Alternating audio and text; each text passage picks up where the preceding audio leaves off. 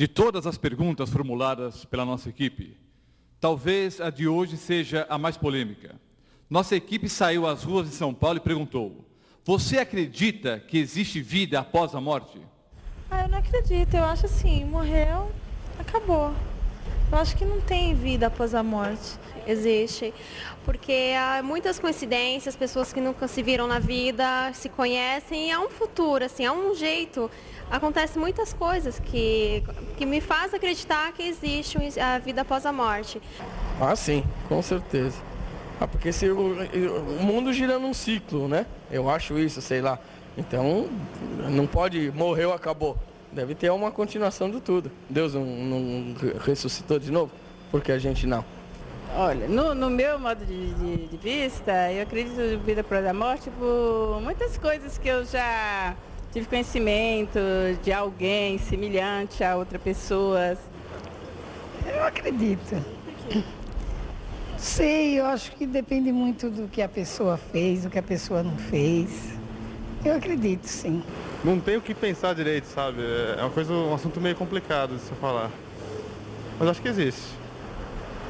Eu acho que sim. Tem algum fundamento.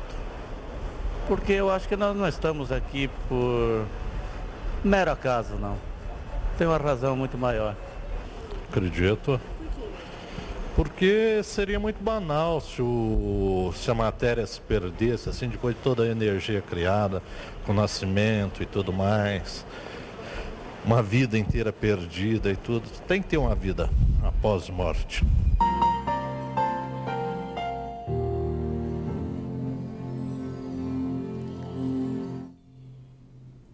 Bem-vindos ao seminário Esperança para Viver. Os astrônomos, eu disse os astrônomos, os astrônomos nos passam algumas informações. Eles nos falam sobre o céu sideral e nos falam dos corpos celestes, sua massa, luz, distâncias, órbitas. E nos dizem mesmo que se fosse possível, subir em um raio de luz, a viagem até a Lua seria em mais ou menos um segundo. No próximo programa, nossa atenção vai se concentrar também em outro céu, morada eterna dos salvos por Cristo Jesus. Será o tema da próxima palestra e certamente nós vamos contar com a sua assistência, com a sua audiência. Céu, mito ou realidade? Será o assunto da próxima palestra do seminário Esperança para Viver. Vamos falar com Deus. Senhor, Pai nosso, sabemos que tu és Deus do infinito e Deus do infinitesimal. Sabemos que tu és Deus dos incontáveis mundos e Deus pessoal de cada um de nós. Reafirmamos nosso agradecimento pela oportunidade de abrir tua palavra. Ajuda-nos a termos consciência de tua presença como Deus pessoal interessado em nosso bem-estar, interessado em nossa salvação. Que sintamos nesta hora de estudo de tua palavra a tua presença em nossa vida. Em nome de Jesus. Amém. Pastor Mota disse que a pergunta formulada hoje pela equipe do seminário Esperança para Viver Provavelmente era a pergunta mais difícil e a pergunta mais polêmica. E vocês ouviram as opiniões das pessoas entrevistadas e perceberam que há várias opiniões e nas respostas dava para sentir que há opiniões, mas não há muita convicção. Porque é um assunto difícil. É um assunto polêmico.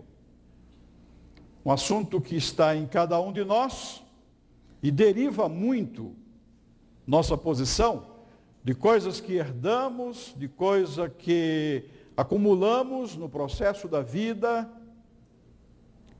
No entanto, estejam seguros, estejam seguras, que a palavra de Deus, como sempre, tem resposta para esta polêmica indagação. E ao sairmos do estudo de hoje, nós sairemos com uma mensagem de conforto, de esperança e, sobretudo, de certeza nas providências que Deus, como Criador e mantenedor e Salvador, tomou para que não tenhamos dúvidas quanto à resposta a esta indagação, a esta pergunta. Faz muitos anos, encontrei no cemitério da cidade de Santarém, Pará, bela cidade, que provavelmente está nos acompanhando também pelo satélite. Encontrei na cidade de Santarém, Pará, no cemitério, uma inscrição sobre uma das sepulturas. Esta foi a inscrição que eu encontrei. Como te vês, já me vi. E como me vês, te verás. A inscrição queria dizer: Como estás, eu já estive. E como eu estou, tu estarás. Provavelmente um cordial convite. Em realidade, amigas e amigos, irmãs e irmãos, o que acontece com a pessoa quando morre? É a sepultura o fim? Para onde vão? O que acontece com os mortos? Como pastor, minhas atividades me levam a vários lugares. Celebração de casamento, celebração de aniversário, classes, palestras e também a participação em cerimônias fúnebres e é muito triste observar o desespero da pessoa que, ao perder um ente querido, não tem resposta a esta pergunta: Para onde vão os mortos? O que acontece com a pessoa depois de morrer? Em contraponto, ao participar de cerimônias fúnebres religiosas, em casa de pessoas que encontraram na palavra de Deus resposta firme, consoladora. Claro que há dor, claro que eu vejo tristeza, mas eu vejo nos olhos também um brilho de esperança e um alívio na alma pela mensagem bíblica sobre esta matéria, sobre esta questão. Onde estão os mortos? Certamente cada um de nós poderia explicar o que acha. Porém, logo descobriríamos a grande diferença de opiniões e de dúvidas. Eu vou ao Antigo Testamento e vou consultar ao livro provavelmente mais antigo da Bíblia, aquele que primeiro foi escrito.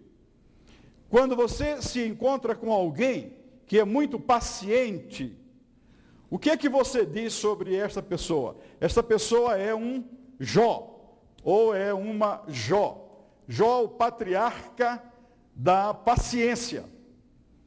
E nós encontramos no livro de Jó uma pergunta que é própria para esta palestra.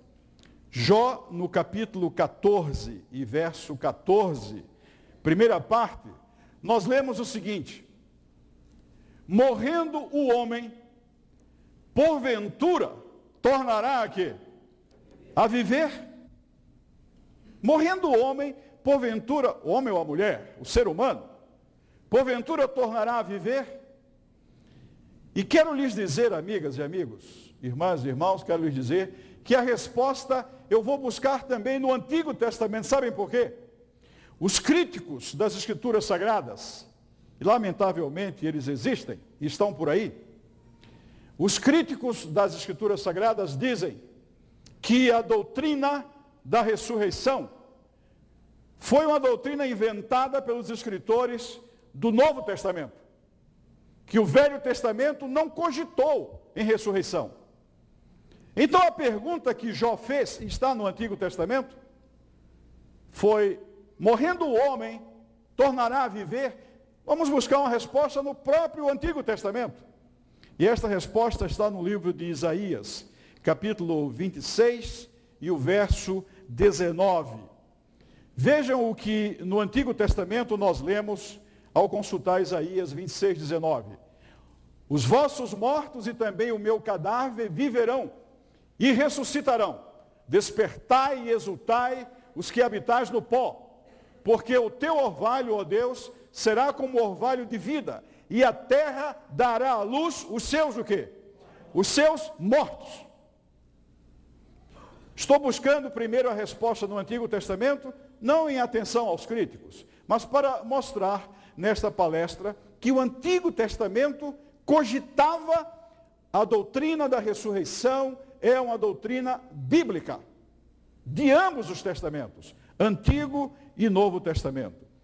Se é verdade que os mortos renascerão, que os mortos ressuscitarão, há uma pergunta que vem de forma apropriada e necessária. Quando eles vão ressuscitar? Quando? Nós vamos responder esta pergunta, quando vão ressuscitar, recordando um pouco, um pouco, como o ser humano foi formado.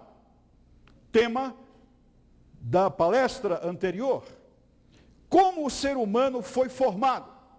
Deus tomou o pó da terra e com as suas hábeis e poderosas mãos modelou todo o corpo humano, o completou. Mas ele estava inerte, sem vida. E as escrituras sagradas nos informam que Deus, com amorável cuidado, com amorável cuidado, soprou no nariz o fôlego de vida e o homem passou a ser alma vivente. O texto nos diz que o homem não tem alma, o homem é alma vivente. Os elementos componentes do ser humano, o pó da terra e o fôlego, o princípio de vida que Deus colocou no homem, o levou a ser alma vivente. E nos valemos, na palestra anterior, de uma ilustração da lâmpada com a corrente elétrica. Se ligamos o interruptor, a corrente elétrica junta-se à lâmpada e o resultado qual é? Luz. O fôlego de Deus em meu corpo produz vida. Se, deles, se desligamos o interruptor, não existe mais luz. A separação entre o corpo e o fôlego de vida produz o quê? Morte. A lâmpada está ali, a eletricidade está na fiação, mas não estão juntas, por isso não há luz. O corpo está ali, mas não há fôlego. Então cessa a vida, cessa a alma vivente.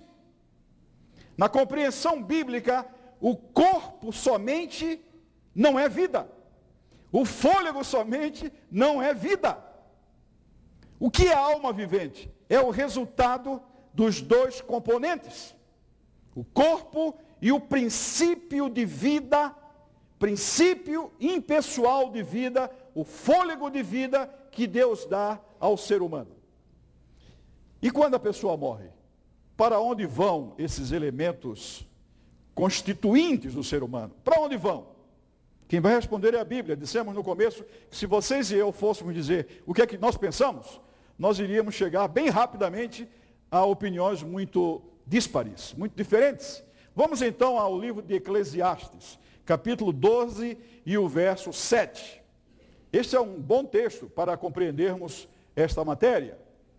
Vejam o que a Bíblia diz de forma inspirada. E o pó volte aonde? Para onde?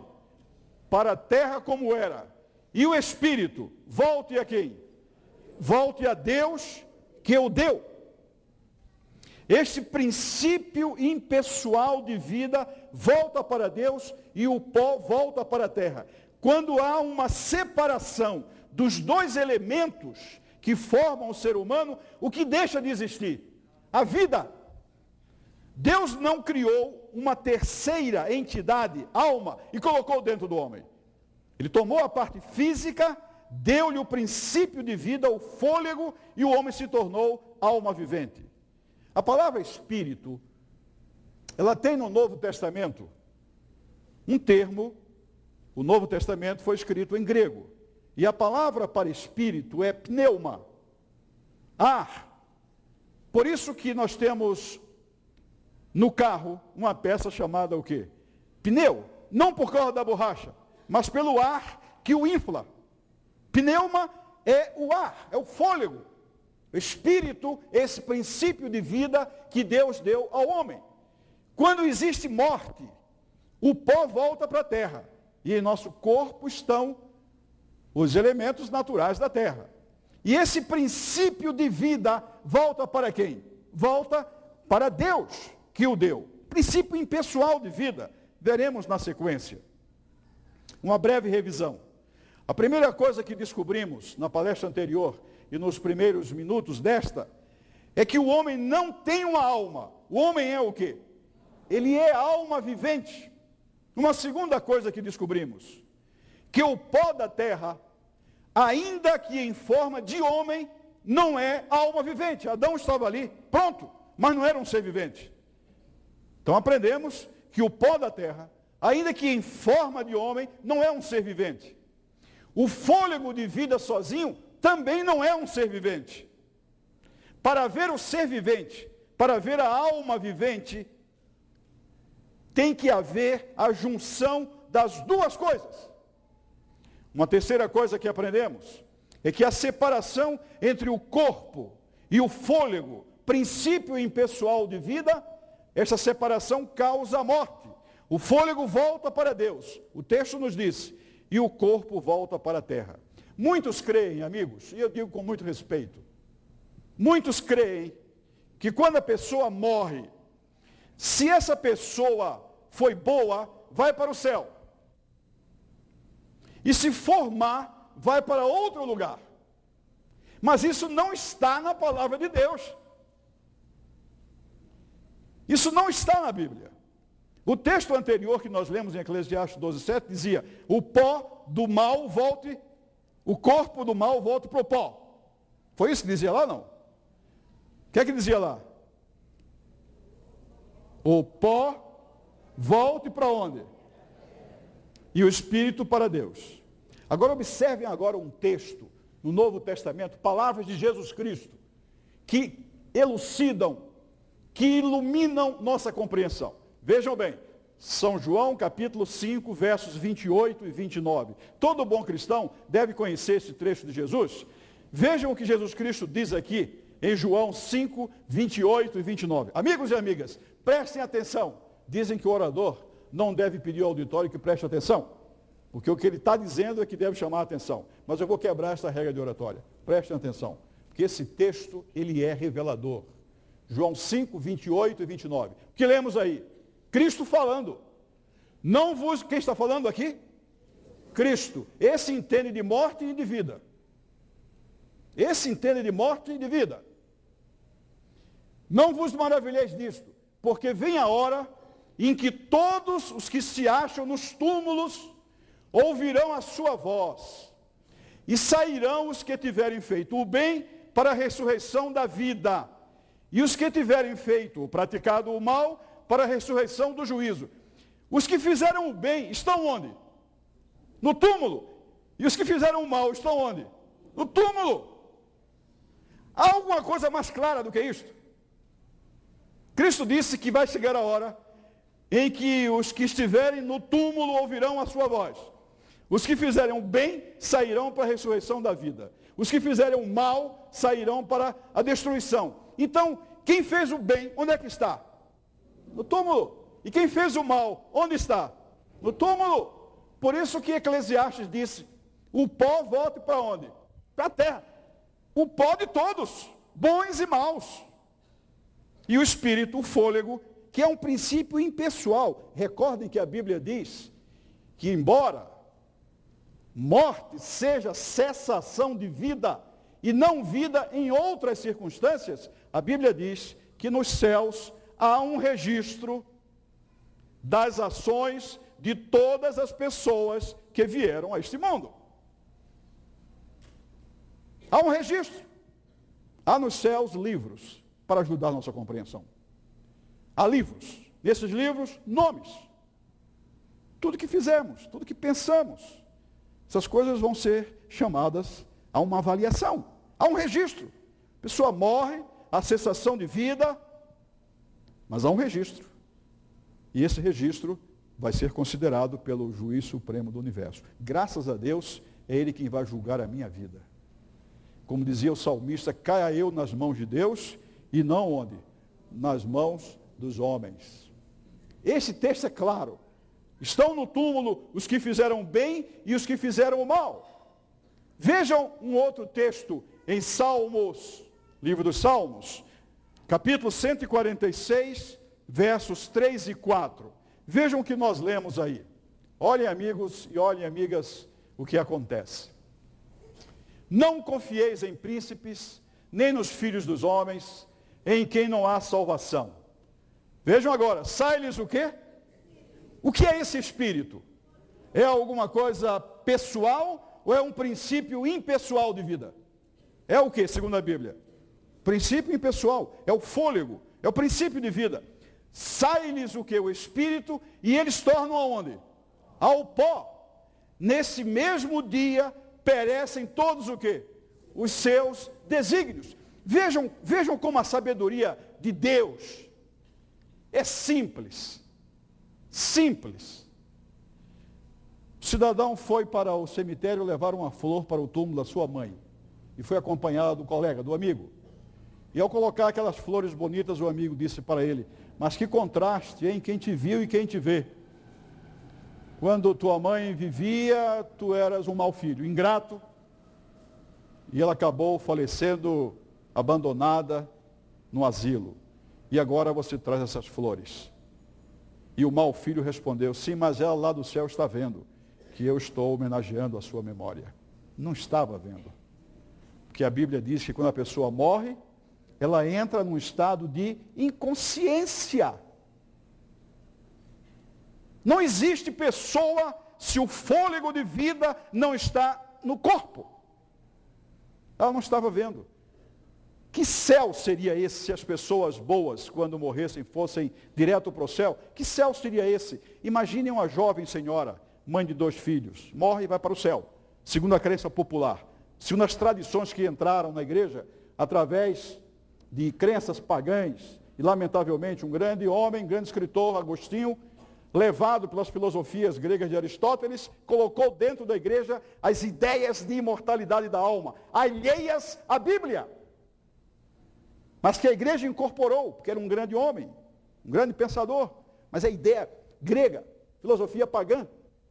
Mas imagine que uma senhora morresse, três, quatro, três filhos, vai para o céu, fica lá no paraíso e vê na terra o esposo casando uma segunda vez. E nascendo novos filhos. E aqueles três filhos dela, com ele, sendo maltratados pela madrasta, e os novos filhos que surgem, sendo os preferidos do pai. Seria céu para essa mulher? Seria céu para essa mulher? Deus, em sua sabedoria, o que, que ele fez? Ele colocou as pessoas que morrem, todos, bons e maus, no túmulo, em um estado de inconsciência. Seus desígnios, seus pensamentos, suas emoções, não existem simplesmente porque a pessoa não existe. Morte, amigas e amigos, é cessação de vida. Morte é ausência de vida em qualquer forma. O corpo sozinho não é alma vivente. O espírito, o princípio impessoal, também não é alma vivente. Então, de acordo com a Bíblia, perecem os pensamentos, as emoções, os sentimentos. Graças a Deus, na sabedoria, em sua sabedoria, ele assim procedeu. A Bíblia compara a morte a um sono. Nós vamos ver agora uma sequência de textos, uma sequência muito bonita. Qual é o contexto aqui? O contexto aqui é o seguinte: Jesus Cristo tinha na cidade de Betânia três amigos: Marta, Maria e Lázaro. E mandaram um recado para Jesus: Olha, o amigo que tu tens está enfermo. Jesus estava muito ocupado e depois Jesus disse para os seus discípulos: O nosso amigo Lázaro dorme. E os discípulos, como sempre, demonstrando uma falta de sensibilidade espiritual, disseram: Não, se ele morre, então a gente nem precisa ir lá. Mas Jesus disse: O meu amigo Lázaro morreu. E Jesus então foi ao encontro das irmãs de Lázaro. Veja que passagem bonita dos evangelhos. Vamos ver na sequência. Jesus se encontra com duas amigas, irmãs de um amigo que havia falecido. Vamos ao texto bíblico de São João, capítulo 11, versos 21, 23 e 24. Disse-lhe, pois, Marta a Jesus, irmã de Lázaro, Senhor, se estiveras aqui, não teria morrido meu irmão. Disse-lhe Jesus, teu irmão há o quê? De ressurgir. E vejam, Marta tinha escutado os sermões de Jesus Cristo.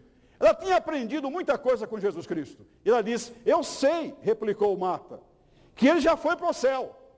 É isso que está aí, não? Ele era bom, era teu amigo, já foi para o céu. O que é que Marta disse? Eu sei que ele há o quê? De ressurgir quando? Na ressurreição do último dia. O que é que Cristo havia ensinado para os seus ouvintes? Que as pessoas vão ressuscitar quando? Na ressurreição do último dia. Dia da sua volta. Marta tinha aprendido a lição. Tinha feito o dever de casa. Mas Jesus tinha uma surpresa para Marta. Porque Jesus é o autor da vida. E no avant-première da grande ressurreição, vejam os versos seguintes. São João 11, 39, 43 e 44. Então Jesus ordenou, tirai o quê? A pedra. Disse-lhe Marta, irmã do morto, Senhor, já cheira mal, porque é de quantos dias? De quatro dias. Jesus continuou, e tendo dito isto, clamou Jesus. Ah, como eu gostaria de estar ali para ouvir Jesus clamando. E você? Você gostaria de ouvir o tom da voz do autor da vida? Jesus clamou em alta voz: Lázaro, descei do céu. Foi isso não? Subi do inferno. Foi isso não? Lázaro, vem para fora. E saiu aquele que estivera morto, tendo os pés e as mãos ligados com ataduras e o rosto envolto em um lenço. Então lhes ordenou Jesus: desatai-o e deixai-o ir. Que coisa! Jesus não disse, não orou pedindo um anjo do céu para trazer Lázaro. Por quê? Onde estão os bons quando morrem? Onde estão? Na sepultura. E os maus onde estão também? Em que estado? De completa inconsciência. E ali estava um amigo de Jesus. Já era o quarto dia. Onde ele estava? No túmulo. E a sua irmã que disse: Eu sei, Senhor. Eu sei que ele vai ressuscitar. Mas ele vai ressuscitar quando? No último dia quando tu voltares. Jesus tinha uma surpresa para ela. Amigos, e um pregador do século passado lhe disse, se naquela ocasião Jesus não houvesse dito, Lázaro, sai para fora, se não tivesse usado o termo Lázaro e dissesse, sai para fora, todos os túmulos se abririam. Porque ali estava falando o autor da vida. Amigas e amigos, que grande conforto. Que grande conforto nós temos em saber que os nossos mortos estão repousando, dormindo, sem participar dos problemas que nos cercam. E Deus, em sua misericórdia, Ele vai estudar a situação de cada um com a sua misericórdia. E pelo seu poder, um dia, nós os vamos reencontrar. mas eles estão dormindo, de acordo com a Bíblia, de acordo com o relato inspirado. Para termos certeza de que na volta de Jesus Cristo seremos chamados do túmulo se estivermos mortos, para a ressurreição da vida e não para a destruição, amigas e amigos, é fundamental crermos naquele que é o autor da vida. Ninguém vai perder a vida eterna por ter nascido pecador. Perderá a vida eterna aquele que não crê em Jesus Cristo e, como consequência, não aceita a sua salvação. Jesus Cristo disse: Eu sou a ressurreição e a vida. Quem crê em mim, ainda que morra, viverá. E João escreveu inspirado dizendo: Aquele que tem o filho tem a vida. E quem não tem o filho não tem a vida. Ah, irmãs, irmãos, amigas e amigos, que loucura nossa. Se nesta vida que ele nos deu agora, não nos apegarmos a ele. Nada substituirá a vida eterna. E o que ele diz hoje para você e para mim é: vinde a mim. Vinde a mim. Se quando eu voltar você estiver vivo, eu vou transformá-lo. Se você estiver morto, eu chamarei pelo nome como chamei Lázaro. E você ouvirá a minha voz. E entrará comigo na eternidade.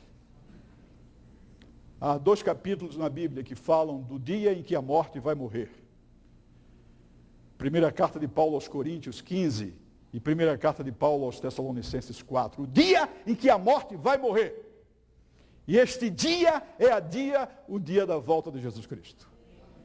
E todos os mortos que estiverem no túmulo, quem morreu em Cristo, ressuscitará primeiro. Quem tem um filho, tem a vida. Quem não tem o filho, não tem a vida. Onde estão os nossos mortos? Eles estão descansando, repousando, inconscientes, aguardando o grande dia da volta de nosso Senhor Jesus Cristo que vocês e eu nos preparemos para este dia. Ouçam a letra, a música deste hino que Valdirene canta e Cíntia toca. E eu gostaria que você, minha amiga, meu amigo, onde estiver, acompanhando pelo satélite, e você, minha amiga, meu amigo, vocês que estão aqui no templo da Guia Central Paulistana, nos auditórios ao lado, que enquanto Valdirene canta, se o seu desejo é ouvir a voz de Jesus Cristo e se alegrar quando ele voltar. Se vivo transformado e se morto chamado à vida. Se o seu desejo é dizer, eu quero ter este autor da vida como Senhor da minha vida. Se você quer, enquanto ela cante, eu peço que você se levante e venha aqui perto de mim. E vocês que estão fora daqui, venham para perto da tela, para perto da pessoa que está coordenando para orarmos juntos. Porque nós queremos ter o autor da vida como companheiro de nossa jornada.